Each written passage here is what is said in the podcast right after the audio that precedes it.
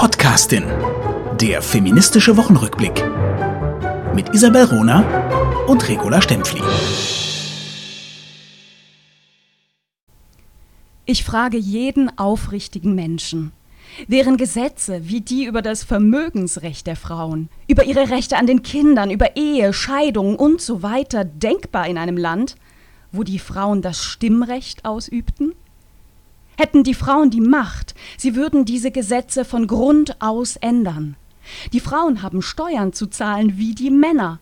Sie sind damit verantwortlich für Gesetze, an deren Beratung sie keinen Anteil gehabt. Sie sind also den Gesetzen unterworfen, die andere gemacht.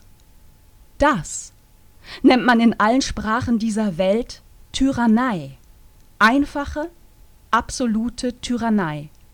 Sie mag noch so milde gehandhabt werden, sie bleibt Tyrannei. Die Frau besitzt wie der Sklave alles, was man ihr aus Güte bewilligt. Großartig. Und damit hallo zur nächsten Folge von Die Podcastin. Das war ein Zitat von Hedwig Dom aus dem Jahr 1873 und äh, zeigt schon mal, worum es in unserer dies äh, heutigen Folge geht, gehen soll, nämlich um Recht und Gesetze und ihre Auswirkungen auf die Lebensmöglichkeiten von Frauen und die Privilegien von Männern. Hallo nach München, La Stempfli. Hallo, Ronerin nach Berlin. Entschuldigung, habe ich dich unterbrochen. Nein, mach aber ich das musste bitte. großartig sagen, weil ich habe die Augen geschlossen, als ich das Zitat äh, gehört habe und einfach nur gedacht, wow. Es ging mir genauso in der Vorbereitung für diese Folge. Ich beschäftige mich ja mit äh, Emily Campin Spiri. Wir kommen später noch dazu, nach unserem Wochenrückblick. Aber es ging mir genauso, dass ich erschüttert am Pult saß und gedacht habe, Göttin, was die Frauen schon lange vor uns gedacht und präzise formuliert haben großartig. Deshalb ist mir einfach rausgerutscht, weil ich habe es wirklich äh, äh, ergriffen zugehört. Und äh, vielen Dank hast du das Zitat von Hedwig Dom gebracht. Gerne. Du, bei solchen Zitaten muss man eigentlich aufschreien, applaudieren und, ne? Äh, ja. und, und, genau das machen, was du gemacht hast, nämlich reagieren. Das kann man nicht einfach so äh, anhören. Stimmt, ich hoffe, das ging euch zu Hause genauso. Wunderbar. Also, wollen wir zum äh, Wochenrückblick, den feministischen Wochenrückblick, darf ich schnell beginnen mit der Ikonografie des Grauens. Ich bitte darum, ich bin sehr gespannt. Eben die Ikonografie des Grauens, ich nenne das der erschöpfte Mann im Weißen Haus. oh der Sturm aufs Weiße Haus diese Woche, der Coup, hm. war die Realität der toxischen Diskurse, die als Code-Motoren von den Männern überall auf der Welt gepusht werden. Sehr verehrte Hörer und Hörerinnen, die Bilder, die wir nämlich sahen, sind ikonografisch. Linke, entsetzte Männer starren fasziniert auf die als Wikinger verkleideten Halbnackten, die schreiend, tobend und fäkalisierend die Demokratie stürmen. Dass die Demokratinnen nicht schon seit der Wahl von Joe Biden die Truppen bereitgestellt haben, ist ein Zeichen dafür, dass Männer die Destruktion von Männern nicht wirklich wahrhaben wollen und immer noch meinen, ach, das sind doch etwas verwirrte Kumpels. Es sind erschöpfte Männer, wie eben die intellektuellen Männer, die dazu zum selben Thema Ausstellungen machen, aber doch sehr bewundernswürdig äh, die Männlichkeit, die Stärke, diese Scheißgewalt beobachten, kommentieren und mit tausenden von Bildern plakatieren. Das kam mir in den Sinn, als ich diese Bilder sah siehst und diese da, Kommentare. Siehst ja. du da tatsächlich so, eine, so einen großen Unterschied zwischen männlichen und weiblichen Demokratinnen äh, aktuell in der letzten Woche? Haben, haben, haben die Männer so abgelost bei den Demokraten auch? Ja, absolut. Also es mhm. geht, weißt du, mir geht es um die Bildersprache dieser mhm. inszenierten Männlichkeiten. Diese zum Teil zu Beginn des Sturms des, auf das Weiße Haus, dieser, äh, ähm, also ich habe ich hab auch getwittert, Klaus Kleber, den ich ja sonst äh, schätze, der, hat, äh, der hat einfach die also einen typischen Männerkommentar äh, lanciert, indem er die Bildqualität und den Mut der anwesenden Männer gegenüber diesem anderen Männersturm kommentiert hat. Ach, tatsächlich. Mm, ich bin, ich bin wirklich, ich bin halt wirklich eine messerscharfe Bildbetrachterin. Ja, zu Recht. Also ich war auch schockiert ähm, und habe mich mal wieder gewundert, wie, wie bewusst da Bilder auch inszeniert wurden mhm. und wie bewusst Männlichkeit inszeniert wurde. Man, man kann das ja auch sehr, sehr klar mal in Zahlen fassen. Ne? 80 Prozent, und das ist wahrscheinlich eine sehr ähm, angepasste Schätzung, 80 Prozent der Leute, die das Kapitol gestürzt, äh, gestürzt, Quatsch, gestürmt ja. haben, bitte nicht stürzen, nicht gestürzt, gestürmt haben, waren ja. Männer. Mhm. Ähm, 20 Prozent waren, waren ungefähr Frauen. Also Frauen sind ja auch nicht per se die klügeren Menschen. Aber, aber dieses Verhältnis äh, sagt schon sehr, sehr viel. Und diese Art der Verkleidung, da ging es schon um, um Animalisches, um, um, um, um, um eine Kraftdarstellung, um, um eine, eine, ein Gegenbild zu geordneten politischen ähm, Kongressleuten. Mhm. Darf ich da intervenieren? Genau. Ja, unbedingt. Braucht nicht das Wort Kraft, sondern es geht geht um die Gewalt. Es geht um die Stilisierung ja. der Gewalt mhm. als männliche Kraft. Mhm. Und es ist genau das Phänomen, dass die Ausstellung im, äh, in Berlin eben zum erschöpften Mann, also das heißt Masculinity, und, zum, äh, und in Zürich im Nationalmuseum zur erschöpften Männlichkeit inszeniert wurde. Das ist das Thema des äh, Vorfeldes im ersten Wel vor dem Ersten Weltkrieg, als mhm. die Frauen nah dies nah, eben nach und nach versucht haben, äh, den, den Bürgerinnenstatus, den Menschenstatus, den Sklavinnenstatus zu verlassen und da auch sehr klug argumentierten, dass die Männer dies nicht mehr ignorieren durften, wenigstens diejenigen, die auf ihre Intellektualitäten, die ihren Geist einen Wert le legen. Mhm, also mhm. diese Neurasthenie der Männer, eben diese erschöpfte Männlichkeit, die wird jetzt wieder im 21. Jahrhundert genau von denselben intellektuellen Typen, die sich als links, antifaschistisch etc. verkleiden, als Gegenstück so so heraufbeschworen, dass das Gegenstück eben rechtsnational, toxisch, männlich bildermäßig noch und noch inszeniert du wird. Du meinst eigentlich kann man, also deine These wäre, die, diese Bilder vom erschöpften Mann mhm. sind der Gegenentwurf zum gewaltausübenden Mann? Ja, aber es ist die, sind es sind dieselben Seiten, ja, es sind die na, beiden na Seiten derselben Medaille, Entschuldigung. Also was mir Sprache. aufgefallen ist letzte Woche, äh, oder ist ja erst ein paar Tage her, mhm. ähm, beim, beim Sturm auf das Kapitol, dass es Frauen waren, die die Wahlunterlagen gesichert haben und, und auch geschützt haben und, und, und äh, weggetragen mhm. haben. Ne? Mhm. Und wo ich mich schon gefragt habe, also ich habe ein Foto davon gesehen, das wäre ein Foto gewesen, was ich gerne Groß. häufiger gesehen hätte genau. und auch in den Nachrichten gesehen hätte. Auf allen das, Titelseiten, weil das ja. ist die Demokratie. Die und darum wäre es eigentlich gegangen und nicht mhm. um den äh, äh, halbnackten, tätowierten genau. äh, Vollidioten. Genau. Mhm. Und das, das meine ich mit dieser äh, äh, Masculinity Icono Iconography, mhm. selbst bei dem Antifa-Kampf. Oder? Also das, und das ist, und die befeuern sich gegenseitig, geben Männer kommentieren Männer, Männer, Männer, Männer, Männer, Männer, Männer, ohne wirklich an die Demokratie zu denken. Es gibt eine Episode im Leben meiner wunderbaren Freundin Lisa. Ich habe ihren Namen verändert, damit. Also, äh, ich dachte schon, ich habe ihren Namen vergessen. Nein, nein, nein. ja, könnte mir auch passieren. Aber äh, ich habe einfach den Namen verändert, dass, äh, dass das, das nicht bekannt wird. Ihr Sohn war ein Schläger, also der hatte äh, als Teenager äh, Schlägerprobleme, war auch dafür, wurde er verurteilt und Lisa, und sie hat mir das völlig schockiert erzählt, weil sie das ihrem besten Freund und Wohnpartner äh, Carlos, auch Name verändert, erzählt hat. Und seine Reaktion, völlig schockierenderweise für Lisa, war nicht ebenso entsetzt wie Lisa, sondern er meinte eigentlich bewundernd, aha, das ist doch mal toll, so einen kräftigen Jungen hervorgebracht oh, nee. zu haben, wart. Oh. Und das als gleichstellungspolitische Mutter.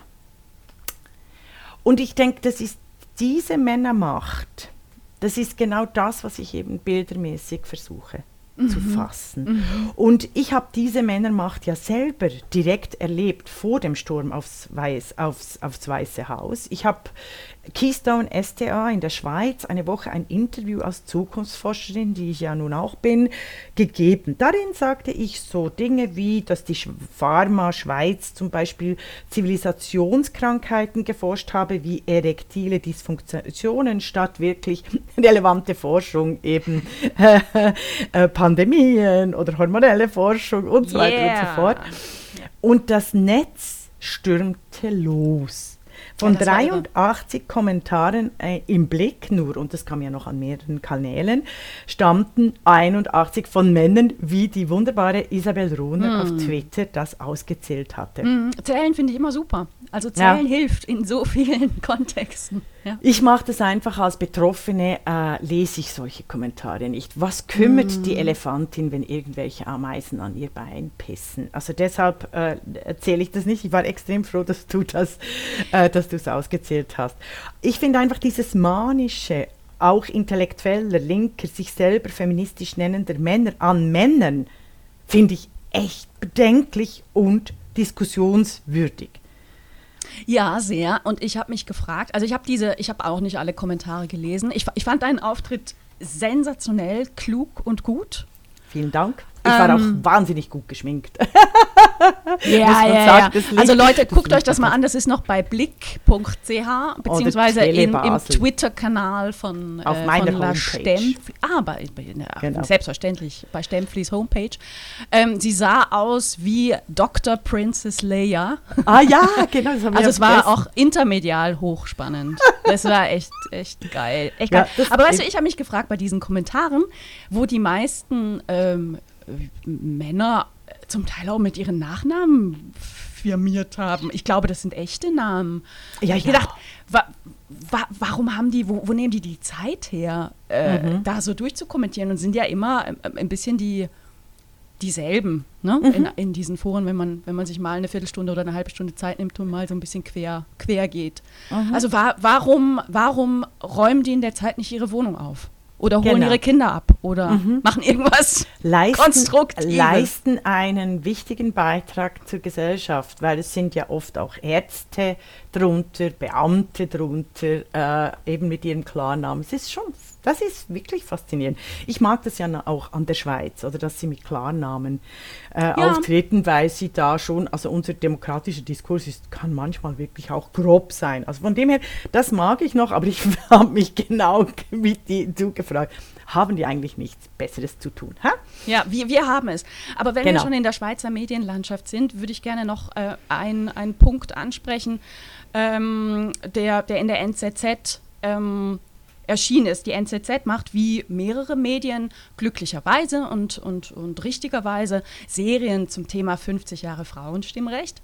Ja, liebe Hörerinnen und Hörer, das ist mein großes Thema dieses Jahr und ich werde wahrscheinlich in jeder Folge irgendeine äh, Verbindung sehen, um darüber zu sprechen. Okay, also jetzt, NZZ macht eine Serie zu dem Thema und hat gestern veröffentlicht eine Chronologie der Ereignisse, wie es zum Frauenstimmrecht gekommen ist. Und ich habe die gelesen und ich habe, äh, ich habe total gestutzt. Mhm. Denn äh, das, das, das fängt so an, äh, 1848, wir wissen es, und dann äh, geht's, macht einen Riesensprung und, und kommt dann direkt in die 1860er Jahre und dann steht 1864, die Universität Zürich öffnet ihre Tore für Frauen. Ab 1867 ziehen alle Universitäten in der Schweiz nach. Mhm. 1868 erste Forderung nach dem Frauenstimmrecht.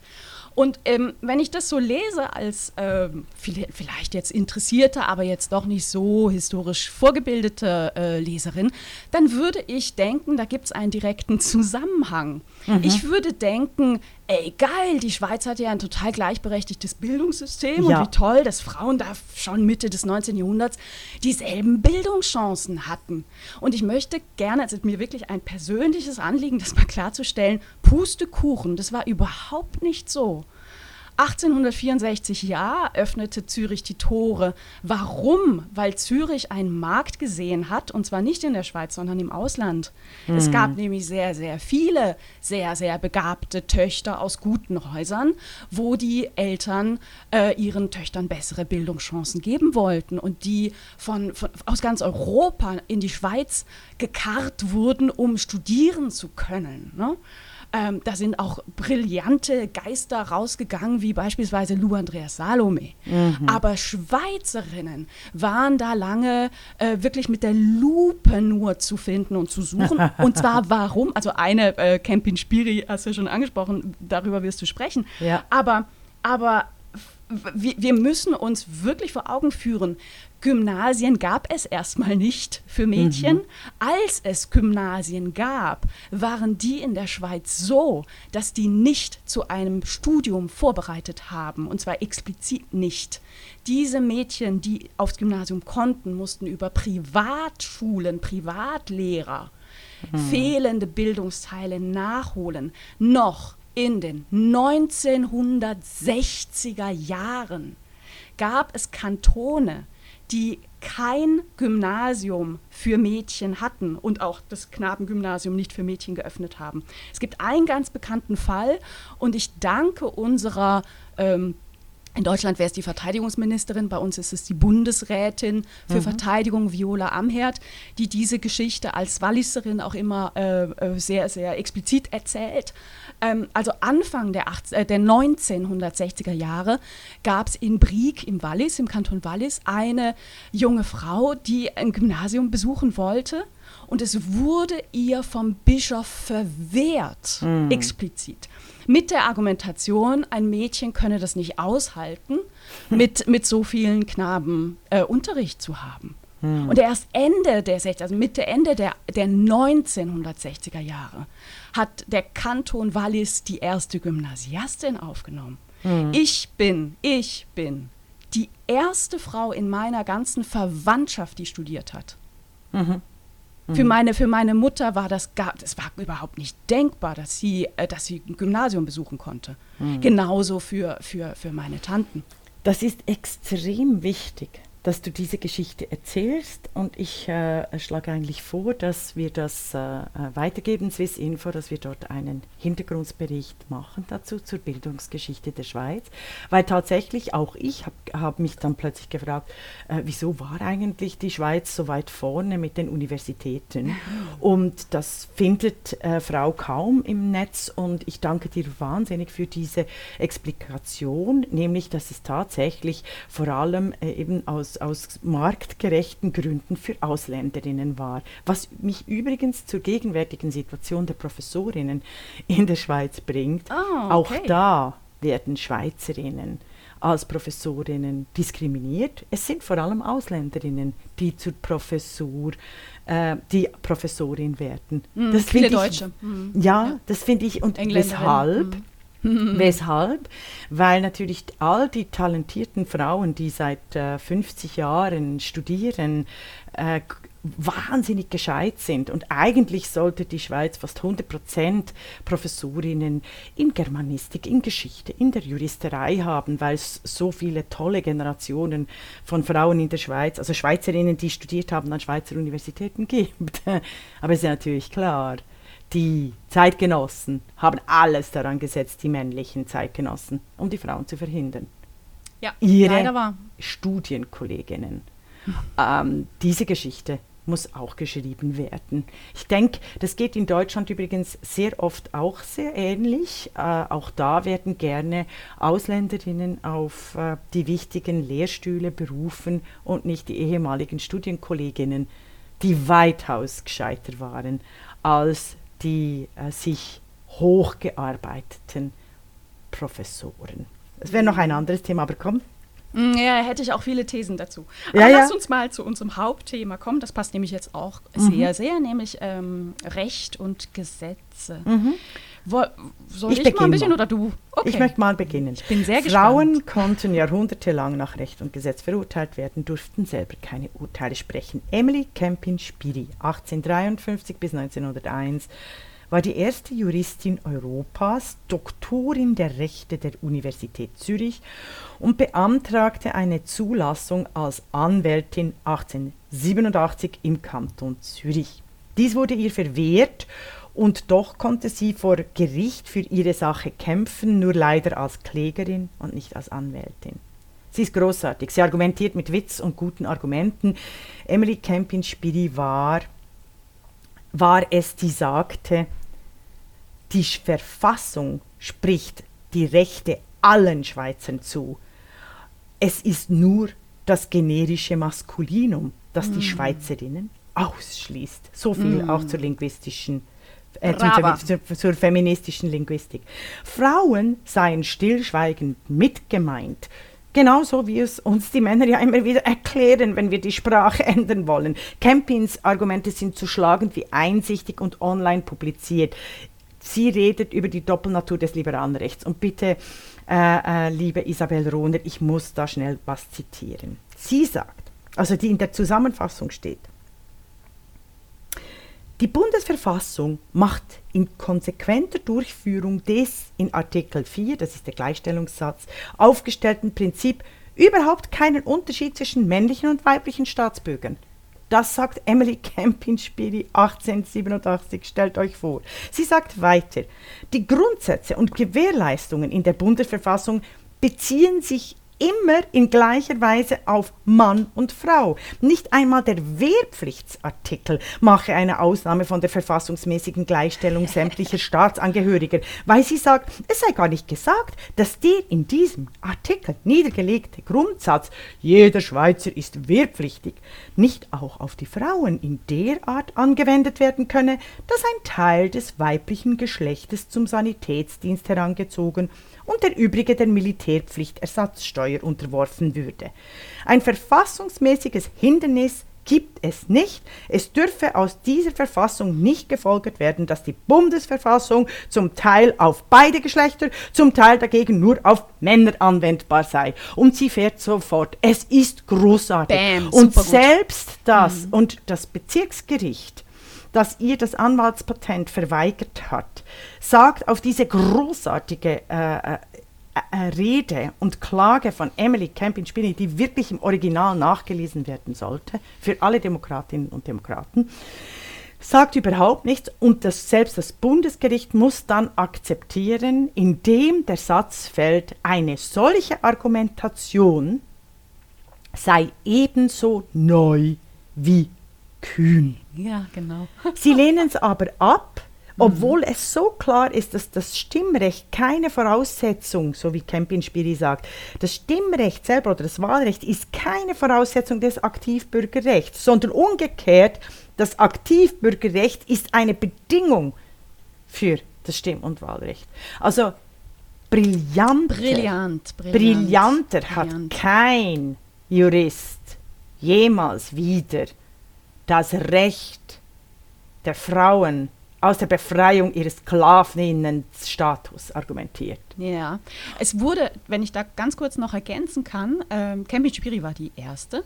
Es gab nach ihr viele Juristinnen ähm, beziehungsweise Frauenrechtsaktivistinnen in der Schweiz, die genauso argumentiert haben und gesagt haben, ähm, es, es, das, das, das Gesetz hat halt ein generisches Maskulinum, aber wir sind mit gemeint. Und ähm, Andrea Mayhofer, Professorin für Gender Studies an der Uni Basel, brillante Frau, hat darüber genau einen äh, sehr, sehr lesenswerten Essay geschrieben für unser Buch 50 Jahre Frauenstimmrecht, 25 Frauen über Demokratie, Macht und Gleichberechtigung. Und genau in diesem Artikel von Andrea Mayhofer, die Geschichte des Frauenstimmrechts, verdrängtes Unrecht, dröselt sie diese Argumentation auf und zeigt auch anhand von Dokumenten, wie der Staat darauf reagiert hat. Der sah das nämlich überhaupt nicht ein. Ne? Also de, de, der sagt immer, wenn es ihm passt, nee, nee, nee, nee, nee, das ist nicht generisches Maskulinum. Da, wenn wir von Schweizern reden, meinen wir Schweizer. Mehr Also meinen ist- wir Männer. Ne? Das ist eine Doppelnatur. Also das, wird, das ist seit 150 Jahren ist es tatsächlich im Diskurs so klar, dass die Frauen selber immer wieder argumentieren, ehrlich, gebt euch nicht als Rechtssetzer, wenn ihr mal behauptet, es sei, äh, es, sei, es gelte für alle, äh, wenn ihr aber dann im gleichen Atemzug behauptet, nein, nein, nein, nein, das sei natürlich ein männliches Vorrecht. Und hier ist es ganz entscheidend, weil dieses Argument wird in Kunst, Musik, Bildung, Literatur immer wieder hervorgehoben.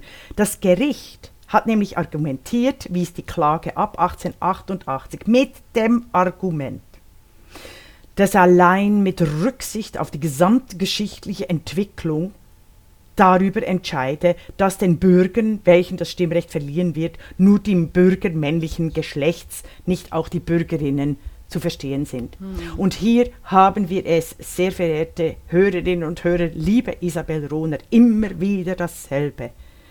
Es wird auf die Geschichte, die die Sklavinnen, äh, die die Herrschaft über die Sklavin, die männliche Herrschaft über die Sklavinnenfrau definiert hat, diese Geschichte wird so geschrieben, dass sie immer den Herrschern zugutekommt. Und deshalb waren es die feministischen Historikerinnen, die zum Beispiel auch Campin Spiri wieder aus der Vergangenheit, äh, aus der Verschüttung herauf äh, ausgegraben haben. Unter anderem ich, aber vor allem Zita Küng und vor allem die Schriftstellerin äh, Evelyn Hasler mit der Wachsflügelfrau 1991. Und es ist nur ihnen zu verdanken, dass an der Universität Zürich 2008 Pippi Lottiris, die große Künstlerin, eine überdimensionale Chaise Longue in, die, in den Lichterhof gestellt hat. Da muss Frau so hochklettern. Ähm, als Bild dafür, dass es Anstrengung braucht, um quasi die gleichen Rechte zu haben. Und es ist überdimensional eben diese Chaise longue. Äh, der leider hat der Historiker Jakob Tanner das dann als Freudsche Couch umdefiniert, äh, was wirklich übel ist, als würde man mit einer psychologischen Erklärung quasi die Schuld, vor allem auch der intellektuellen Männer, am Sklavinnenstatus der Frau so therapieren können. Das Oh wollte ich Gott, noch sagen. oh. Aber es Sag gibt mal, gibt's tatsächlich. die immer äh, noch? Steht die immer noch, die Chaise Longue? Ja, Ist natürlich, eine- die ist im? Licht. Ja, Ich ist war da schon so lange nicht mehr. Das machen wir als Bild. Ich denke, das machen Geil, wir ja. als, als, als, Geil. als, als, als äh, Thumb, Thumbnail. Was aber, ich möchte noch schnell, also bis dahin ist Campin Spiri eine große, selbstständige, starke Frau. Und dann passiert, was allen Frauen im 19., also ganz vielen Frauen passiert wird. Deshalb umso wichtiger, dass Hedwig Drom durchgehalten hat. Ähm, also sie ist, das war eine Sternstunde des Feminismus, diese mutigen, jungen, starken Frau Campin Spiri. Ihr wird eben das Anwaltspatent verweigert, also sie erinnert mich in vielen Dingen auch an mich, verweigert und dann emigriert sie nach New York. Dort baut sie die Schule für Juristinnen, die erste Schule, das Women Law College auf. Also diese Schweizerin, oder? Und ich denke immer, wäre sie doch in New York geblieben und nicht in dieses furchtbare Land zurück oder nach Deutschland. Wegen ihrem Mann muss sie aber und dessen Heimweh muss sie in die Schweiz zurück und ihr grausames Schicksal in, diesen, in, in diesem Land wurde besiegelt. Sie wollte 1891 eine Habilitation schreiben. Sie wurde, diese wurde ihr abgelehnt. Immerhin kriegte sie die Venia Legendi, das heißt, sie konnte als Privatdozentin unterrichten, wie alle die Frauen heute auch noch als Privatdozentin wenigstens unterkommen, wie die Luise F. Posch. Ihre Antrittsvorlesung war über den Sherman Antitrust Act, der bis heute gilt. Also sie war wirklich eine brillante Juristin, mehrsprachig. Auch in Berlin dozierte sie ab 1896 dem Annus Horribilis, der schrecklichen Scheidung von ihrem schrecklichen Mann, worauf sie 1897 dann in Berlin einen Nervenzusammenbruch erleidet. Und damit ist ihr Schicksal besiegelt. Schrecklich, ja. Schrecklich. Ähm, es ist nicht alle sagen, also sie war nicht geisteskrank, aber also als Frau, und das ist für mich ein epigenetisches Trauma, das ich wirklich physisch manchmal spüre, wenn mir im Umfeld gesagt wird, nicht so laut, reg dich doch nicht so auf, sei nicht hysterisch. Das Ja. ist gar nicht lustig, weil Nee, ich da merke, also vor allem es vor allem, weil ich mich ja in einem Männerbereich äh, wirklich, ich, ich, ich warte durch Männer durch, oder? Und behaupte mich. Und das ist hochtraumatisch. Und das hat auch meine Mutter gespürt, das haben, hatten, hat meine Großmutter gespürt, das hat die, die Tochter der ersten Lehrerinnen im Kanton Bern waren. Dieses, diese Angst von, von Frauen in einer Irrenanstalt zu landen, das hat Europa und auch zum Teil die USA, aber vor allem Europa, extrem exzellent gemacht in dieser Traumatisierung alle Frauen, die äh, äh, viel, die, die weit denken, zu pathologisieren. Das Und war mir weißt noch du, wichtig. was mit vielen Frauen passierte in den Irrenanstalten? Anfang des 20. Jahrhunderts noch, mitten in Europa. Mhm. Komplett Wegschneiden der Klitoris.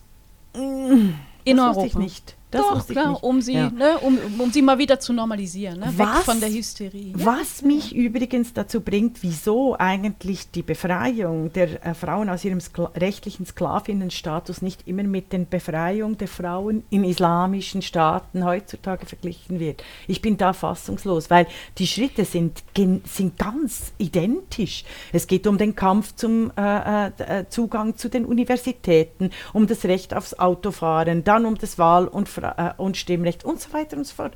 Und da, das wird nie, das darf nicht mehr verglichen werden. Dann wird dann, das sei Kulturfeminismus, äh, äh, Feminismus, das sei was auch immer. Das nur entre Ja, parenthèses. weißt du, ich hätte dazu eine These. Mhm. Ich, ich wurde letztens angeschrieben von, von einem äh, ganz klugen, auch reflektierten jungen Journalisten. Eigentlich. Und ich war, fand das toll, dass er mich gefragt hat und auch sehr offen gefragt hat ähm, äh, nach, nach dem Frauenstimmrecht äh, 1971 und wann denn Frauen äh, bei der ersten Wahl teilnehmen konnten. Und ich habe ihm das auch beantwortet. Aber ich habe dann gesagt, was, was wirklich wichtig ist zu verstehen, ist, dass das Stimmrecht immer das aktive und passive Stimmrecht beinhaltet. Und dass äh, im, im Oktober 1971 die ersten Nationalrätinnen, die ersten elf, in äh, den Nationalrat kamen und die erste Ständerätin.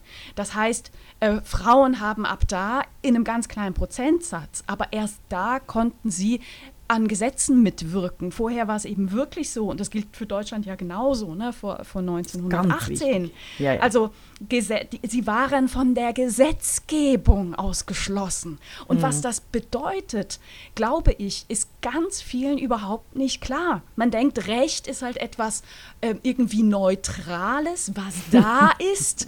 Das gibt einen Rahmen, aber dass dieser Rahmen von Menschen gemacht wird, ne? das ist die Aufgabe der ta ta ta ta ta ta Legislative. Ne?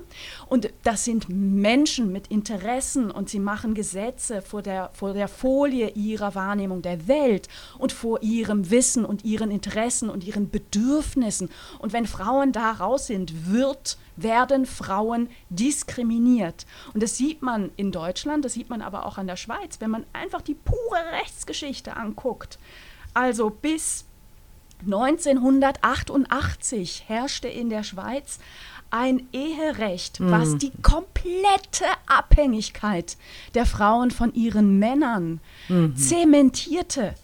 Das Recht ist hier eine, ähm, eine Legitimierung der Unterdrückung und der, Eben, der also wir müssen es benennen. Männer durften ihre Frauen vergewaltigen, schlagen, ihren den Beru ihn, ihnen die Berufsausübung verbieten, ihnen verbieten, ein eigenes Konto zu führen, ihnen verbieten zu studieren. Punkt. Bis 1988. Ich finde, das müssen wir benennen, Das- ohne irgendwelche Strafe zu gegenwärtigen. die- und ich nerve mich wahnsinnig, wenn die, wenn eben äh, Intellektuelle dann und Ausstellungen über die erschöpfte Männlichkeit reden. Absolut. Also wie, wie meine gute Freundin Heidi Bosch mal gesagt hat, also Männer müssen Angst haben, dass sie von Frauen beleidigt werden. Frauen müssen von Männern Angst haben, dass sie ermordet werden. Ich finde, dieser Zusammenhang wird in den Medien, in diesem Blabla des Postfeminismus und Poststrukturalismus, dass da Gewalt dahinter steckt. Eine Gewalt, die sich lange des Rechtes,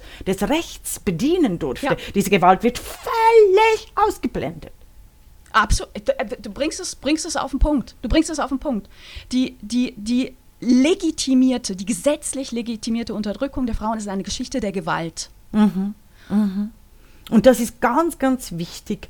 Also eben die Rollenerwartungen an Frauen haben Frauen bis in den Tod pathologisiert und rechtlich gefoltert. Muss Und, man sich- ich, und ja. diesen, diesen Diskurs will ich 2021 wirklich massiv, äh, massiv führen, weil ich merke, selbst im nahesten Umfeld, als ich äh, äh, herauf, äh, hingewiesen habe, ähm, du schreib doch nicht nur Komponisten, sondern Komponistinnen und Komponisten, das Argument gekriegt habe, ja, aber wir haben ja im Projekt keine äh, Komponistinnen aufgeführt, habe ich gesagt, ja, schon das ist ein totaler Fehler, oder? Es ist zwar ein Disqualifiziert Frauenprojekt. das Projekt. Ja, pre- disqualifiziert das Projekt, aber ja, aber in in der Musik gibt es ja nicht so viele äh, Frauen. Also es ist ja historisch gewachsen, die großen Komponisten, bla bla bla. Also genau diese Argumentation des Bundesgerichts der Schweiz in Deutschland immer wieder die historisch gewachsene Tatsache der Überlegenheit der Männer in Kunst, Bildung, Literatur, überall.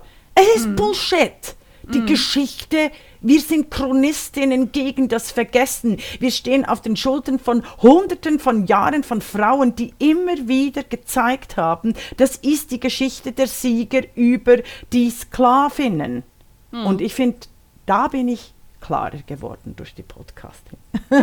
Noch klarer. Oh mein ja, Gott. Ja, ja, weil ich habe es lange verdrängt. Also weißt du, ich habe ähm, äh, und, und ich habe dann noch eine, aber, aber erzähl du, du hast ja auch ein Beispiel. Ich habe dann noch ganz kurz äh, eine, einen Einschub auf die, die moralisch-ethische Rechtsprechung einer Carol Gillian, die eben eine ganz andere Art von Rechtsprechung äh, formuliert hat in den 80er Jahren und ein, äh, in den USA wirklich höchst spannend.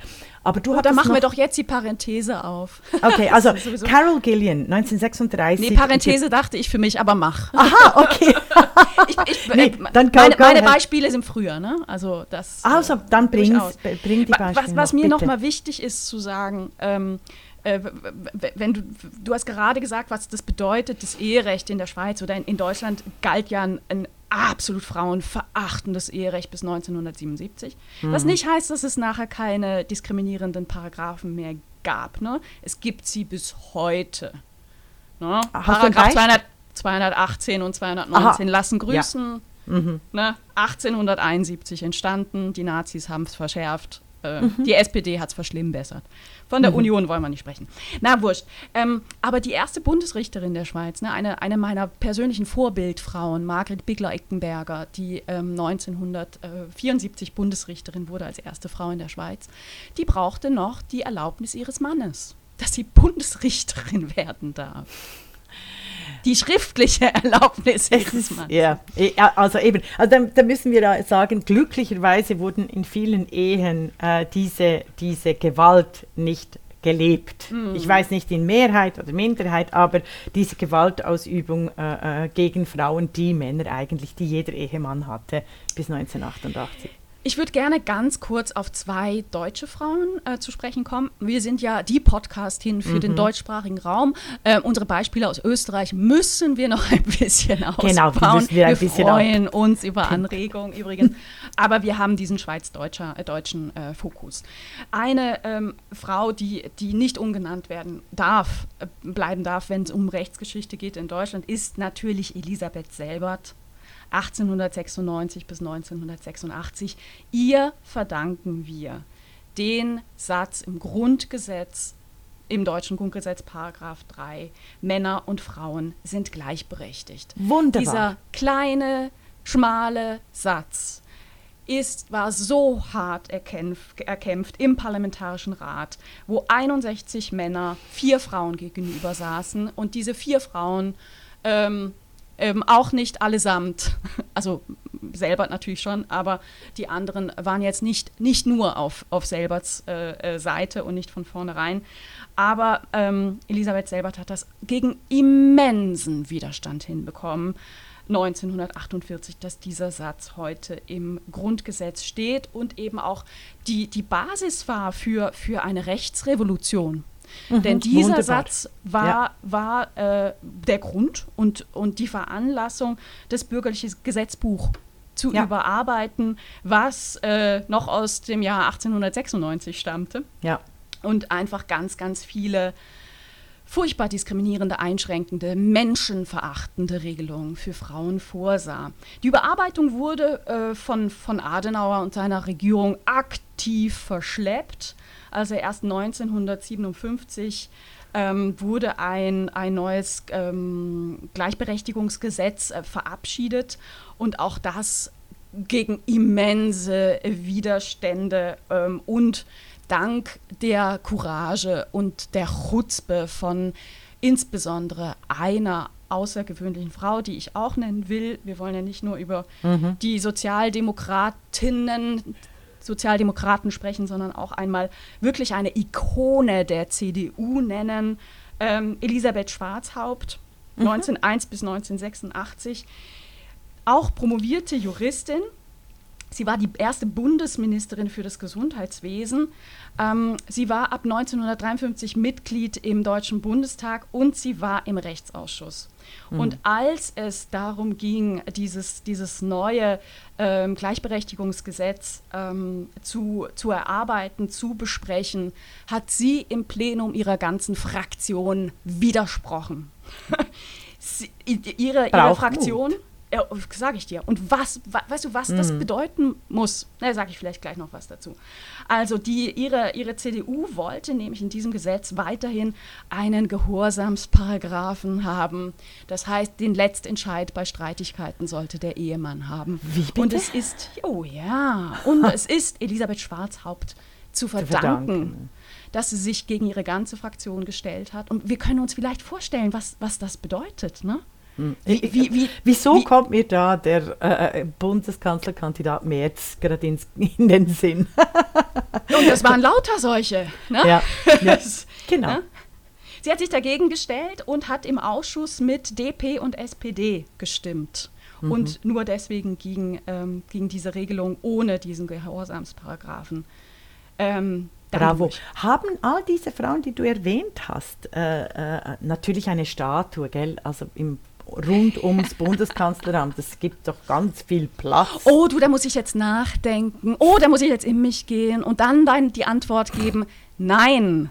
Boah. Nein. Die, die, äh, Wer, wer, okay, wer, wer machen wir. Also ich, ich finde, ich finde die, die, die CDU, die SPD äh, äh, erinnert sich immer gerne an Elisabeth Selbert, wo man aber auch sagen muss, Elisabeth Selbert wäre danach gerne in den Bundestag gegangen. Ne? Ja. Die SPD hat ihr nie einen guten Listenplatz gegeben. Mhm, ne? Typisch. Ja, ne? genau. Ähm, Elisabeth Schwarzhaupt, also ich finde, die CDU muss äh, braucht, braucht eine Stiftung nach Elisabeth Schwarzhaupt, die, die muss, muss eine Schule gründen. Naja, ist jetzt schwierig, wenn eine Partei eine Schule gründet. Ich, ich gestehe es Nicht ein. gründet, Aber die müssen Name, viel, genau. viel mehr machen für das, für das ja. Andenken dieser, dieser unfassbar unfassbar mutigen Frauen. Mhm. Ich, also äh, ich will es noch mal ganz konkret machen. Stellen wir uns vor, wir sind in einem Raum mit 50 anderen Personen und wir haben eine andere Position, eine andere Meinung.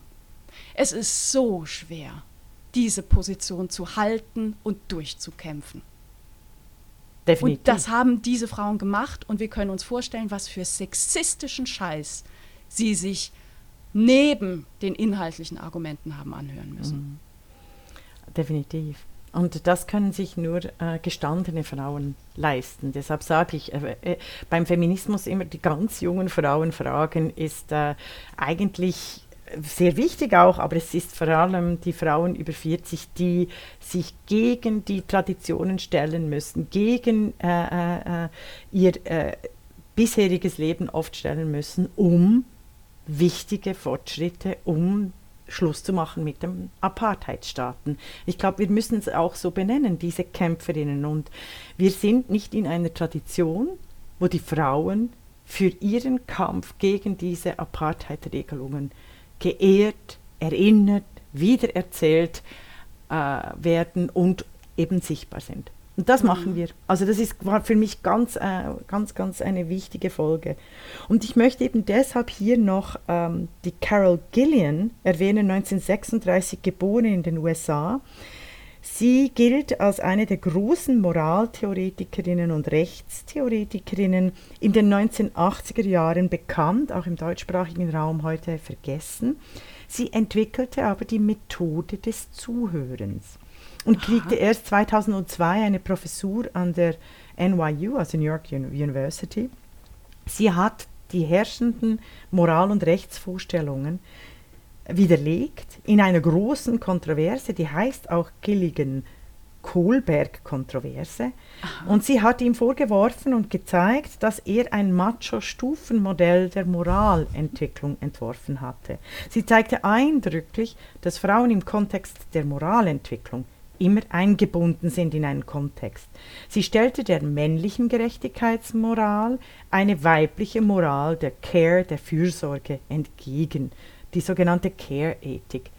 Und sie wird auch jetzt noch im Wikipedia-Beitrag quasi lächerlich gemacht. Sie hätte verloren, sie sei zu anekdotisch. Ähm, also auch die Frauen, Deborah Nails zum Beispiel, warf Gilligan eine selektive Stichprobenwahl vor. Das Vorgehen sei zu literarisch äh, und nicht wirklich wissenschaftlich oder keine belastbaren Daten, wie immer.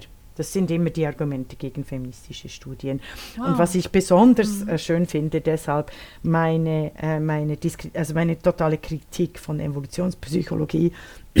Heutzutage wird natürlich argumentiert, also diese äh, Funde der äh, weiblichen Moral der Fürsorge, die aber jetzt durch 30 Jahre Neoliberalismus quasi rausgeprügelt wurde aus den Frauen, aber diese äh, ähm, Ethik der Fürsorge müsse durch Neurologie und Evolutionspsychologie bewiesen werden.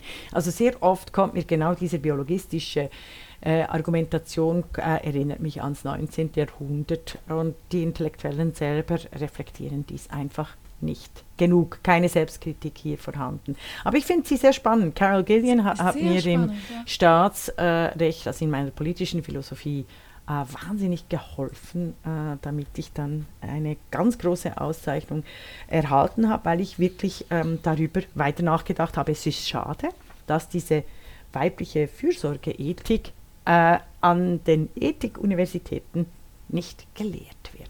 Du, ich habe noch nie von ihr gehört. Ja. Und jetzt musst du noch sagen, welchen Preis du bekommen hast, bitte. Nee, nee, nee, nee. Weil äh, das, das, das war nur entre parenthèses, um viele Frauen dazu zu ermutigen, all die verleugneten Frauen zu lesen, weil sich da unendlicher Schatz, ein unendlicher Schatz von Wissen auftut, die wirklich die Welt der Gegenwart gestalten kann. Also es mhm. gibt Instrumente der Macht, es gibt uns Instrumente der Macht an die Hand. Mhm. Das habe ich ja auch, formuliere ich auch als Kritik in der Zukunftsforschung dass überall äh, Männer, Experten der Zukunftsforschung zitiert werden, obwohl sie seit 50 Jahren falsch liegen, also nicht die wirklichen Zukunftsprognosen, die die Welt demokratischer, ökologischer, nachhaltiger, äh, kommunaler, gesunder machen, sondern eigentlich äh, immer völlig daneben irgendwelche Rezepte äh, bringen und man, äh, und Mann vor allem sollte viel mehr Frauen zuhören, Frau auch, weil es schon seit 50 Jahren eben The Silent Spring, eben die Ökologinnen, das sind alles Frauen. Also und auch die großen Zukunftsforscherinnen sind alles Frauen, wie ich immer wieder betone. Ich werde ein paar mhm, verlinken. Mm, mm, mm. Äh, und das finde ich phänomenal, dass das äh, eben in der Selbstreflexion auch der weiblichen Medienschaffenden äh, viel zu wenig vorkommt. Aber ich wollte Carol Gillian noch erwähnen. Ich hätte noch 100 Stunden Zeit, um über die Wehrpflicht und das Geschlecht äh, zu, nachzudenken. Oh, das machen wir mal in einer anderen Folge. Machen wir und ja. ich habe während, während dieser Folgevorbereitung, äh, Isabel Rohner, äh, habe ich darüber Stempling. nachgedacht. ja. Wir müssen, wir kommen wahrscheinlich früher oder später um die Pornografie und Vergewaltigung in der Ehe, also nicht nur die Rechtsprechung, sondern eben auch die Ikonografie, die praktische Auswirkung der gewaltmäßig ausgeübten Rechtsprechung nicht umhin. Weil wir haben erstaunlicherweise dieses Thema bis jetzt nicht behandelt. Du, wir, wir reden erst seit letztem Sommer miteinander äh, und wir machen das ja noch ein paar Jahre, von daher äh, sehr, sehr gerne. Ich wollte noch einen, einen kleinen Werbeblock machen, mhm. weil ich sicher bin, dass auch unter unseren Zuhörerinnen, die Männer sind jetzt gerade mal nicht mit gemeint, ähm, Juristinnen sind oder angehende Juristinnen. Äh, mein Tipp an euch, ob in der Schweiz oder in Deutschland, mhm. vernetzt mhm. euch. In Deutschland könnt ihr das hervorragend machen über den Juristinnenbund, den es seit 1948 gibt. Auch Elisabeth Selbert äh, war Mitglied im, im Juristinnenbund. Die machen exzellente Arbeit, ein hervorragendes Netzwerk und sie machen auch den tollen Podcast, übrigens Justitias Töchter, den, den ja. wir beide sehr mögen und sehr ja. schätzen und gerne nochmal empfehlen wollen. In der Schweiz äh, musst du mir einmal helfen? Zita Küng hat äh, das Äquivalent zum Juristinnenbund in der Schweiz gegründet und sie heißen Gender Law, ist es das? Gen ja, genau. Ja. Okay, ähm, äh, da sieht man, ich bin, ich bin schon zu, zu deutsch sozialisiert. Aber auch in der Schweiz gibt es ein Netzwerk von, von engagierten Juristinnen. Schließt euch zusammen und verändert den Rechtsrahmen, denn der ist nicht einfach da, sondern der ist menschengemacht Und zu den Menschen gehören, äh, zumindest seit dem 20. Jahrhundert, auch die Frauen. Das war die Podcastin, der feministische Wochenrückblick mit Isabel Rona und Regula Stempfli.